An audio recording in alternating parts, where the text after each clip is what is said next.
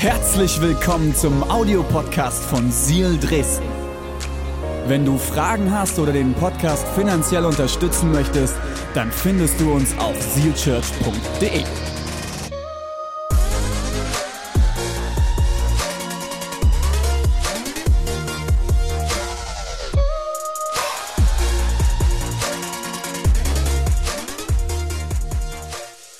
Ich will zu Beginn eine Story erzählen. Ich war vor einigen Jahren, in meinen Kinder- und Teenagerjahren, war ich bei den christlichen Pfadfindern. Äh, war da jemand bei den Pfadfindern? Ja? Boah, sehr cool. Wer kann Feuerzeug mit einem Streichholz ein anmachen? Mit nur einem? Äh, Feuer, Feuerzeug mit Streichholz. Feuer mit einem Streichholz. Ich habe Feuerzeug gesagt, weil das habe ich mir dann gewünscht bei dieser Prüfung. Ähm, ah, das waren Zeiten. Und ich kann mich nicht gut erinnern, es war irgendwann, wir hatten ein Sommercamp, es war zu Pfingsten, glaube ich, und wir waren in der Nähe von Berlin und da gab es äh, ganz, ganz viele Steinbrüche. Und wir sind vom Campgelände dorthin gelaufen, weil da ist wirklich so richtige Steilklippen und die haben das, äh, diesen Steinbruch dann äh, irgendwann geflutet und du konntest baden gehen. Und ich erinnere mich an den Moment, wir hatten ein paar Anführungsstrichen Einheimische dabei und gesagt, ey, wir können dann dort von der Klippe springen, das ist übelst cool.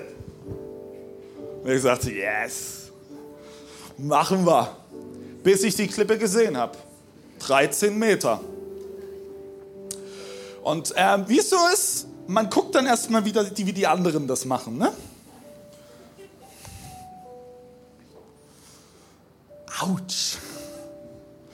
Und dann hieß es, hey, komm, wir gehen hoch. Wenn du etwas von unten schon mal betrachtet hast, das ist schon mal vielleicht einschüchternd im ersten Moment. Wenn du dann oben stehst, ist es was ganz, ganz anderes. Und ich erinnere mich, wir sind da hingelaufen und dann stand ich da an dieser Kante. 13 Meter ging es runter. Und mein Kumpel, der schon ein paar Mal runtergesprungen hat, hat gesagt, ja, das Wichtige ist, du musst dann relativ weit rausspringen, weil der Felsen geht unten ein bisschen na, rein. Und ich, ich, ich werde diesen Moment nie vergessen, Leute. Äh, ich meine, na, ich war jetzt nicht Angsthase, ich musste springen, waren viele andere Leute da. Und ich werde den Moment nie vergessen. Ich, ich, ich sage, okay, ich springe jetzt, ich nehme Anlauf und auf einmal stopp ich automatisch. Obwohl ich es gar nicht wollte. Ich so, hä, was ist los? David, also komm jetzt, du bist schon ein paar Mal irgendwo runtergesprungen, es sind nur 13 Meter. Man tut sich dann gut zureden, ne? Und wieder Anlauf und immer an der Kanne. Und das ist wirklich der Moment, ähm, wo ich realisieren musste, hey, da ist eine Angst. Und diese Angst musste ich überwinden. Da waren vielleicht Zweifel, diese Zweifel musste ich überwinden. Da war vielleicht ein großes Fragezeichen, das musste ich einfach mal stehen lassen. Und am Ende, Anlauf genommen und dann bin ich gesprungen und ich bin eingetaucht es hat eine Weile gedauert, bis ich wieder aufgetaucht war, weil man ja ziemlich, ziemlich tief einsinkt. Aber ich sage, es war wow!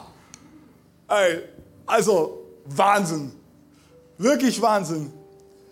Dieser Moment, wo du sagst, du springst einfach, du gehst den Schritt. Und es war gewaltig. Warum erzähle ich dir diese Story? Vielleicht kannst du auch schon eins zu eins zusammenzählen. Weil manchmal geht es uns so mit der Taufe. Weil da können uns Fragen bewegen und begegnen. Ja, soll ich das wagen? Soll ich in das Wasser gehen? Soll ich den Schritt gehen? Warum soll ich das machen? Ich will mit dir in den nächsten paar Minuten drauf schauen, dass Taufe essentiell für dich und dein Leben ist. Und dass es nichts Besseres gibt, als den Schritt ins Wasser zu gehen. Wir haben heute drei Täuflinge, eigentlich vier. Einer ist leider an Corona erkrankt, kurzfristig. Ähm, aber wir haben drei geplante Täuflinge schon. Aber auch du wirst heute die Möglichkeit haben, wenn du möchtest, spontan in dieses Wasser zu steigen und diesen Schritt zu gehen. Und wenn wir uns mit Taufe beschäftigen, ähm, dann schauen wir als allererstes bei Jesus, oder?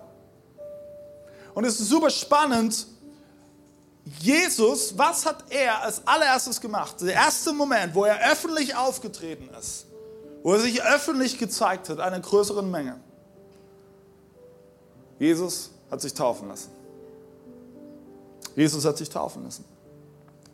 In 1. Johannes 2, Vers 6 ähm, lesen wir, dass wer von sich sagt, dass er Jesus ähnlicher werden soll und Jesus nachfolgt, der soll auch so leben, wie Jesus gelebt hat.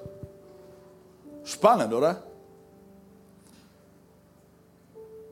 Bei Jesus fing alles mit der Taufe an. Und lass uns mal kurz reinlesen, schlag deine Bibel auf oder lese es an den Screens mit.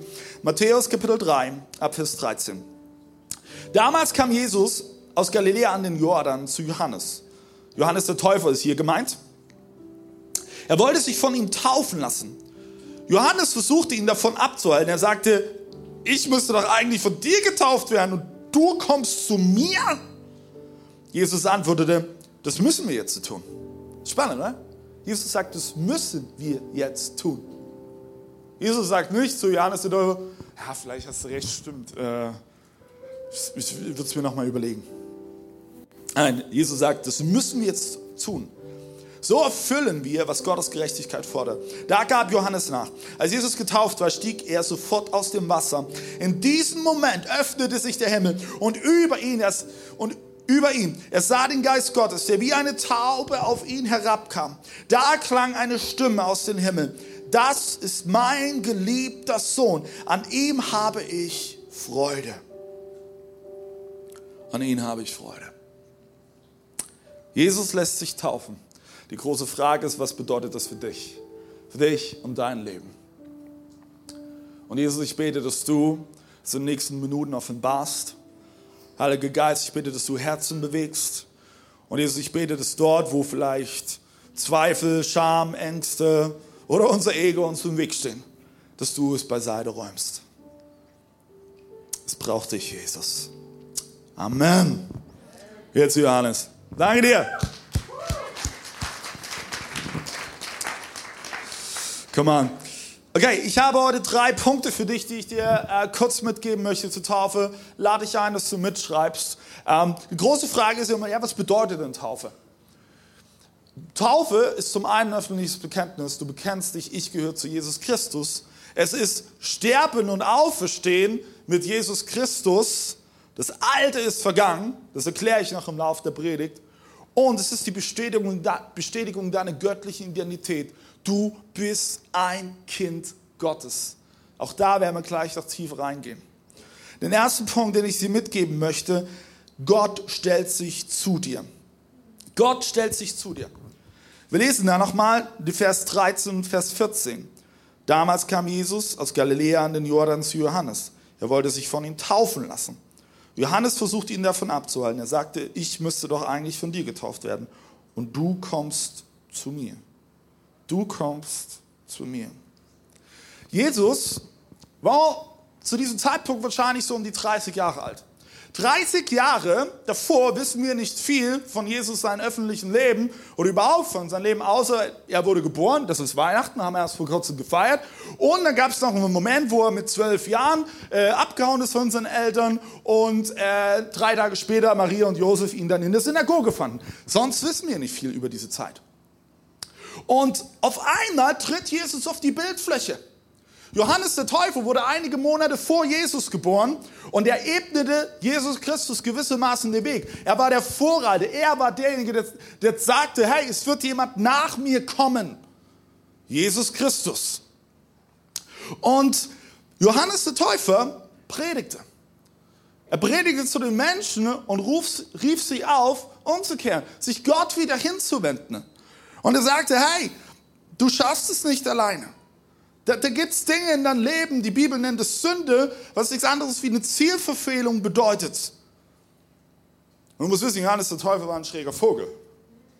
Ein wirklich ein schräger Vogel. Der hat so Kamelhaar unter Hosen getragen, sich von Heuschrecken und wilden Honig ernährt. Mmh. Zum Glück hat er noch einen Ledergürtel getragen. Ein ganz crazy Typ.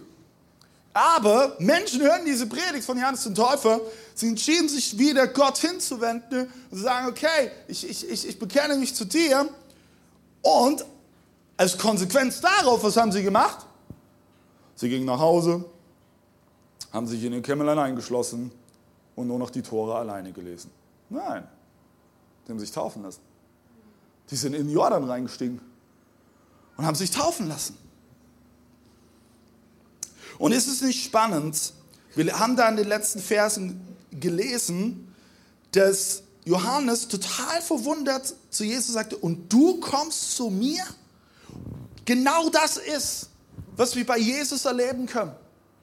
Jesus kommt zu dir. Und das hat er damals schon getan. Er begibt sich als Sohn Gottes zu den Menschen an den Jordan, zu den Menschen, die sagen, hey, ich krieg's nicht hin, ich schaffe es nicht alleine. Ich, ich, ich, ich, ich bin nicht perfekt, ich schaffe es nicht immer zu lieben. Ist jemand hier, der es immer schafft zu lieben? Nein, oder? Keiner von uns schafft es. Es ist nicht möglich. Und Jesus kam als Mensch zu den Menschen. Er geht nicht zu denen, die vornehm sind und es meinen, immer hinzukriegen und perfekt sind. Schreib dir folgenden Satz auf. Für dich. Gott stellt sich zu dir, indem er seinen Sohn auf die Welt schickte, der zu dir kommt. Du musst nicht zu Jesus kommen. Er kommt zu dir. Ich glaube an den Gott, der zu mir kommt. Den ich nicht erst irgendwelche Opfer darbringen muss, damit er mich irgendwie mal erhört und dann mir gnädig ist. Nein, mein Gott kommt zu mir. Er macht sich Mühe, den Weg auf sich zu nehmen, dir zu begegnen. Auch heute an diesem Sonntag. Jesus stellt sich zu denen, die sagen, hey, ich, ich, ich verfehle mein Ziel. Ich krieg's nicht immer hin. Ich schaffe es nicht immer. Ich schaffe es nicht immer zu lieben. Und weißt, weißt du, was das Schöne ist? Du musst nicht perfekt sein, wenn Jesus zu dir kommt. Ist es nicht gut, oder? Seid ihr bei mir? Lass es dich ablenken von dem Notstromaggregat. Stellt euch einfach vor, das ist Vogelzwitschern. Das ist richtig schön, ne? Also Juna, unsere Jüngste, die schläft jetzt bestimmt gut ein bei dem Geräusch. Ähm, du musst nicht perfekt sein, wenn Jesus zu dir kommt. Du darfst so sein, wie du bist. Und du musst auch nicht perfekt sein, um den Schritt ins Wasser zu gehen und dich taufen zu lassen. Es begegnet mir immer wieder in Gesprächen. Ja, ich habe jetzt noch so ein paar Baustellen in meinem Leben, die muss ich eigentlich klar machen. Und weil da muss ich noch eine Beziehung, äh, muss ich noch vergeben. Und oh, ich, ich habe immer noch nicht die Tiefe in meiner Beziehung zu Gott, wie ich es mir eigentlich wünsche. Und boah, da habe ich noch irgendwie Mist gebaut. Und ähm, soll ich dir was sagen? Wenn du auf den Moment wartest, wo das alles erledigt ist, dann wirst du ohne Taufe ins Grab steigen. Lass es mich ganz hart sagen. Den Moment, den wird es nicht geben. Es gibt nicht den perfekten Moment. Die Frage ist, bist du bereit, den Schritt ins Wasser zu gehen? Wie ich, wo ich auf diese Klippe stand und gedacht habe, oh, soll ich springen, soll ich springen? Und es kann manchmal genauso ein Kampf für dich innerlich bedeuten aber es ist es wert. Weißt du, ich habe lange Zeit gedacht, ich muss mir Jesu Liebe verdienen. Durch das, was ich tue. Ich habe ich hab gedacht, okay, ich, ich stehe im Dienst von Jesus Christus als Pastor. Ich muss mehr Bibel lesen, damit Jesus mich mehr liebt. Ich muss besser predigen, damit Jesus mich mehr liebt. Ich muss ähm, mehr Worship machen, damit Jesus mich mehr liebt. Ich muss, ich muss, ich muss, ich muss. Eigentlich schon verrückt, oder? Dass äh, selbst der Pastor vergisst, dass man nichts tun kann, damit Jesus einen liebt, oder? Ja, weil wir Menschen sind. Du und ich. Wir sind Menschen. Und wir sind nicht perfekt. Aber vielleicht kommt dir so eine Liebe wie ein Märchen vor. Und du hast auch noch nie von dieser Liebe gehört. Vielleicht ist es in deinem Leben normal, dass du für alles kämpfen musst für die Liebe deiner Eltern, für Anerkennung, für Nähe, für Zuneigung. Vielleicht musstest du immer perfekt sein, um Aufmerksamkeit zu bekommen. Möglichst immer ordentlich da sitzen und nicht zu laut sein. Mir bricht es mein Herz, wenn ich in manchen Kirchen immer noch dieses, diese Kultur sehe. Einfach still in den Reihen sitzen, Kopf nach unten, schweigen. Du heute erst aber bei uns bist, bei uns darfst du laut sein, darfst du wild sein. Super easy. Du bist trotzdem geliebt. Vielleicht kennst du aber auch das Gefühl, dass du mit Ablehnung kämpfst und dass du innerlich mit diesen Gedanken kämpfst, ich bin, ich bin nicht genug. Oder du hast das Gefühl, ich kann nicht einfach ich selbst sein. Kennt jemand das Gefühl? Das Gefühl, wo du, wo du innerlich hin und her gerissen bist, weil du, weil du irgendwie so merkst, boah, irgendwie kann ich nicht einfach ich sein. Mein Gebet ist, dass das heute ein Ende hat, dieser Kampf. Und in dem Moment, wo du ins, ins Wasser reinsteigst und die Möglichkeit hast, Gott kennenzulernen, der voller Liebe ist, dass sich, dass sich das verändert. Wenn du heute diesen Schritt gehst, dich vielleicht auch spontan taufen lässt, du musst nichts tun, damit Jesus dich sieht und jetzt zu dir kommt. Schreib dir den Satz auf, er liebt dich so sehr, dass er zu dir kommt und auf dein Ja wartet. Du und dein Leben sind genug für ihn. Du und dein Leben sind genug für ihn. Ist es nicht gut, Leute? Punkt Nummer zwei. Gott macht sich eins mit dir. Wir gehen einmal an unseren Text und lesen die Verse 15 und 16. Jesus antwortete, das müssen wir jetzt tun. So erfüllen wir, was Gottes Gerechtigkeit fordert. Da gab Johannes nach. Als Jesus getauft war, stieg er sofort aus dem Wasser. In diesem Moment öffnete sich der Himmel über ihn. Er sah den Geist Gottes, der wie eine Taube auf ihn herabkam. Gott macht sich eins mit, ihm, mit dir, indem er seinen Sohn auf diese Welt gesandt hat, der alle Kämpfe, die du in deinem Leben schon erlebt hast, genauso durch hat. Er weiß, wie es sich anfühlt. Er weiß, wie es sich anfühlt, Ängste durchzustehen. Er weiß, wie es sich anfühlt, in Konkurrenz zu anderen Menschen zu stehen. Er weiß, er weiß, wie es sich anfühlt. Und wir lieb, leben in dieser Welt mit der Bestimmung zu lieben, mich selbst, andere und Gott. Aber so oft schaffen wir das nicht, oder? Wollt ihr mal was aus dem Pastorenalltag hören? Ja. Ja. Geschichte aus dem Leben eines Pastors. Heute Morgen ist passiert. Ich bin heute Morgen aufgewacht und gesagt, okay, hey, ich nehme mir noch mal einen Moment, um mich geistig auszurichten auf diesen Sonntag. Meine Jungs, Noah und Caleb, haben gedacht, Papa, wir sind heute ganz, ganz früh munter für dich. Und werden unser Bestes geben, damit du so abgelenkt wie möglich bist. Habe ich heute Morgen geschafft, meinen Kindern mit dieser Liebe zu begegnen, die sie eigentlich gebraucht hatten? Die Antwort ist nein. Habe ich nicht hingekriegt. Ich war sehr ungeduldig. Ich habe gesagt, geht in euer Zimmer, ich brauche die Zeit. Ich, bin ganz offen und ehrlich, weil ich auch, auch dieses Klischee brechen will, dass äh, bei Pastoren in der Familie immer alles heilig und äh, perfekt läuft. Glaub mir. Glaub mir, das ist nicht der Fall. Ich bin in der Pastorenfamilie groß geworden und bin jetzt selber mit meiner Family Pastorenfamilie. Das ist nicht der Fall. Ich schaffe es nicht immer zu lieben, in dieser Bestimmung zu sein. Und das ist genau das, was auch passiert in dem Moment, wo du in dieses Wasser steigst. Du bekennst öffentlich, hey, ich krieg's nicht hin. Und es ist okay. Es ist vollkommen okay. Das Spannende ist aber, Jesus war ohne Verfehlung eigentlich. Wieso lässt er sich dann taufen? Weil er sich eins macht mit dir. Er macht sich eins mit dir. Schreib dir den nächsten Satz auf. Er liebt dich so sehr, dass er sich mit deinen Verfehlungen ganz eins macht. Jesus Christus macht sich eins mit deinen Ängsten. Er macht sich eins mit deinen Fehlern. Er macht sich eins mit deinen Versagen. Er macht sich eins mit deinen Zweifeln, mit deiner Scham, mit deinem Zerbruch, mit deinen Lügen, mit deiner Wut, mit deinem Neid, mit deinen Züchten. Egal was, Jesus macht sich eins damit. Er macht sich eins mit deiner Vergangenheit mit den schlechten Gewohnheiten, mit Schuld, die du vielleicht in, in, in deinem Herzen trägst. Jesus macht sich eins. Ich glaube an einen Gott, der niemals erschrocken ist, wenn er mich anschaut und in mein Herz reinschaut. Weil ich sein Kind bin. Aber wie oft leben wir in diese Falle vom Glauben so, oh nee, hoffentlich sieht es keiner, hoffentlich sieht es keiner und Jesus erst recht nicht. Gott hat dich geschaffen, ne? du bist ein Meisterstück.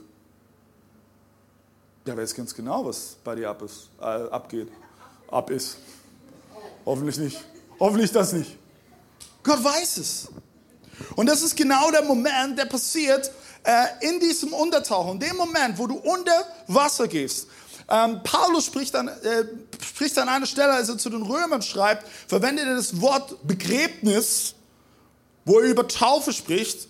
Und im ersten Moment ist es total verwirrend, aber was meint er damit? In dem Moment, wo du untertauchst, ist, ist der Moment, wo Jesus gestorben ist. Und damit ist auch alles Alte, alles Vergangene gestorben. Du musst dich nicht mehr darum kümmern. Das soll dich nicht mehr bestimmen. Deine Ängste bestimmen dich nicht. Deine Fehler bestimmen dich nicht. Die machen nicht deine Identität aus. Sondern in dem Moment, wo du unter Wasser gehst, hey, das Alte ist vergangen. Es ist mit Jesus Christus am Kreuz gestorben. Und dann kommt der Moment, wo du auftauchst.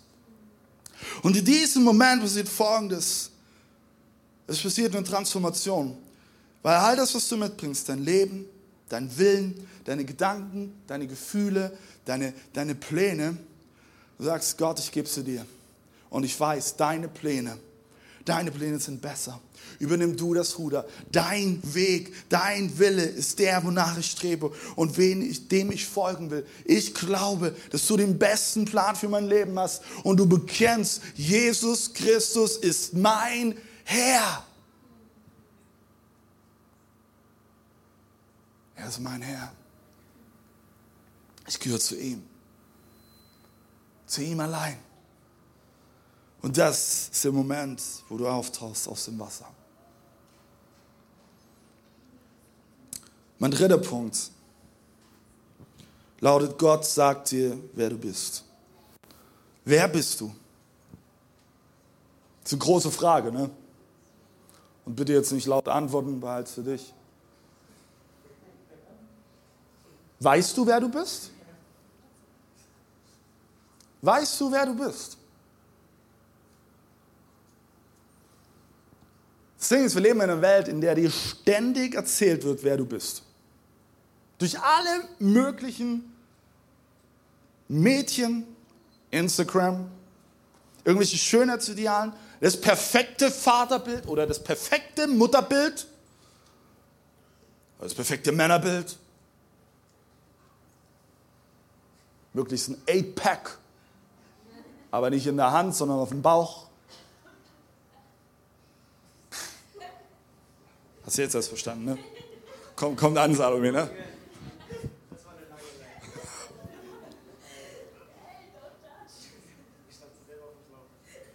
Von überall hörst du, wer du bist. Lass ich die Folgendes sagen, wenn du nicht wirklich tief in dein Herzen weißt, wer du eigentlich bist, wird es dich zerstören. Es werden, es werden Stürme kommen, es wird crazy werden in deinem Leben. Pläne werden nicht so funktionieren, wie du sie dir vielleicht vorgestellt hast. Und wenn du da nicht weißt, wer du bist, das ist brutal. Ich musste das irgendwann sehr, sehr hart lernen. Und mir geht es hier nicht darum, ja, manche Leute sagen halt auch gerne so als Ausrede mal, ich bin halt schon immer so gewesen. Was ich jetzt gleich sage, beziehe ich nicht darauf. Es gibt Momente, da musst du deinen Allerwertesten hochkriegen und du musst anfangen zu kämpfen und loslegen. Und dann nützt es nichts, wenn du als Ausrede sagst, ich bin halt schon immer so gewesen. Aber es gibt einen Moment im Leben, hundertprozentig, wo du merkst und entdeckst, wer du bist. Und du musst auch den Frieden machen mit einigen Schwächen von dir. Mir ging es lange Zeit so, ich habe ähm, emotionale Menschen unglaublich beneidet. Und wenn sie noch extrovertiert dazu waren, unbelievable. Weil ich, weil ich ganz oft gesehen habe, wie so emotionale Menschen gerade im Eins zu Eins so krass ihm gegenüber begegnen, die Emotionen von ihm gegenüber spüren, spüren und boah, Wahnsinn. Und ich habe lange Zeit versucht, das zu kopieren. Oh, ich muss auch so sein, ich muss auch direkt die Emotionen meines Gegenübers spüren. Wenn irgendwas ist, muss mich auch so eine emotionale Welle überrollen. Und ich musste irgendwann lernen, halt, stopp. Dabei, du versuchst dir gerade jemanden zu kopieren, der du gar nicht bist. Ich bin ein emotionaler Mensch, aber nicht in jegliche Richtung. Und es war für mich der Schlüssel, wo ich gelernt habe, Menschen in meine Nähe, zum Beispiel auch mit in mein Team zu holen, die mich ergänzen. Der Schlüssel lag darin, dass ich erkenne, wer ich bin. Und ich glaube, das wird bis an dein Lebensende nicht aufhören. Du wirst immer weiter und weiter und weiter entdecken, wer du bist.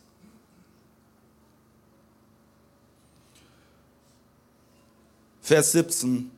Da klang eine Stimme aus dem Himmel. Das ist mein geliebter Sohn. An ihn habe ich Freude. Weißt du was? Taufe ist nicht nur eine Entscheidung, ein öffentliches Bekenntnis, sondern Gott spricht dir etwas zu. Gott spricht dir zu, ich liebe dich, du bist mein Sohn, meine Tochter, an dir habe ich Freude. Nochmal, wenn du nicht weißt, wer du bist, ey, es wird ein harter Kampf. Ich habe mich damals mit elf Jahren taufen lassen. Und das ist heute Luxustaufe, Freunde. Bei mir war es damals im Oktober. Es hat aus Strömen geregnet, es war arschkalt und es war einfach nur ein Gebirgsbach. Also, liebe Täuflinge, ich habe heute die All-Inclusive-Variante. Und ich sagte was, das ist schon Jahre her, der Moment, als ich in dieses Wasser gestiegen bin. Aber immer wieder, jedes Jahr aufs Neue, komme ich im Inneren zurück zu diesem Moment, zu dem Moment, als ich gesagt habe, ich lass mich taufen. Ich bekenne mich zu Jesus Christus. Er ist mein Herr. Und in diesem Moment ist Folgendes passiert. Das, die, die, die göttliche Identität wurde bestätigt in meinem Herzen. Ich bin ein Kind Gottes. Und nichts, nichts auf dieser Welt kann mir diese Identität rauben, es sei denn, ich entscheide mich bewusst dagegen aber nichts, was andere Menschen sagen, kein Umstand, keinen Job, nicht das, was auf meinem Personalausweis draufsteht, nicht, nicht meine, meine Vita oder mein Lebenslauf, nichts kann mir das rauben. Ich bin und bleibe ein Kind Gottes. Und das war das, was Jesus erlebte, als sich der Himmel öffnete und Gott sprach, das ist mein geliebter Sohn. Wenn du weißt, wer du bist, werden Stürme kommen, aber du stehst fest in Jesus. Du bekommst Identität von Gott zugesprochen. Du bist sein Sohn, seine Tochter. Deine Identität wird bestätigt und du gehörst zu Gott. Weißt du, was ich verrückt finde? Jesus übernahm Verantwortung für seine Taufe. Denn sich selbst taufen konnte er ja nicht. Es brauchte seine eigene Entscheidung. Deshalb stieg er ins Wasser. Das ist so ein anderer Grund, weshalb wir bei uns in der Kirche keine Babys oder Kleinkinder taufen. Ich weiß, es gibt andere Taufverständnisse, auch in anderen Kirchen. Und es ist vollkommen okay. Aber wir glauben, dass Taufe eine eigene Entscheidung ist. Diese, diese Entscheidung, die kann dir niemand abnehmen. Du kannst dich nicht zu der Nachbarin sagen, oh, was denkst du? Diese Entscheidung musst du treffen. Kannst nur du treffen. Es braucht deine Initiative, dein Handeln. Weil, weißt du was? Es ist dein Leben. Dein Leben, was Gott dir geschenkt hat. Und das Ding ist, Jesus, Jesus zwingt niemanden. Jesus ist sehr, sehr geduldig. Sehr, sehr geduldig. Sehr geduldig. Der wartet auf dein Ja. Er wartet. Und er wartet auf den Moment, wo du bereit bist, die eigene Entscheidung zu treffen.